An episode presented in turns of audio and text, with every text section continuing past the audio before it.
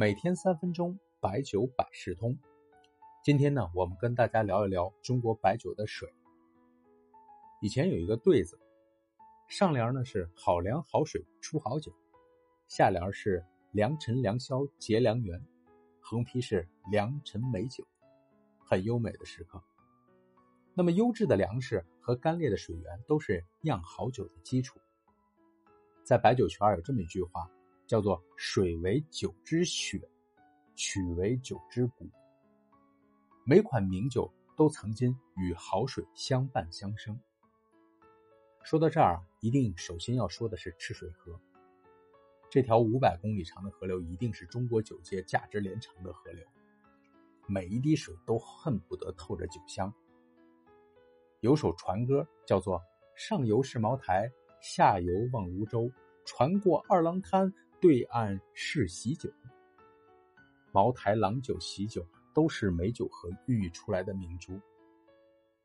除了河水，还有井水、泉水，比如说成都的水井坊，安徽亳州的湖景贡，洋河的美人泉，黑龙江的玉泉，湖南的香泉，白云边的八眼泉。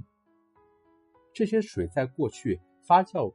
的这种工艺还比较粗糙的时代，为出好酒打下了基础。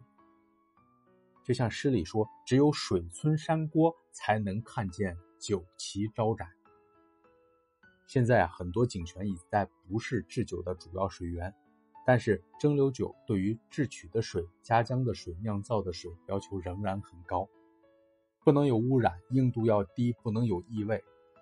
这深入的工艺的东西我就不讲了。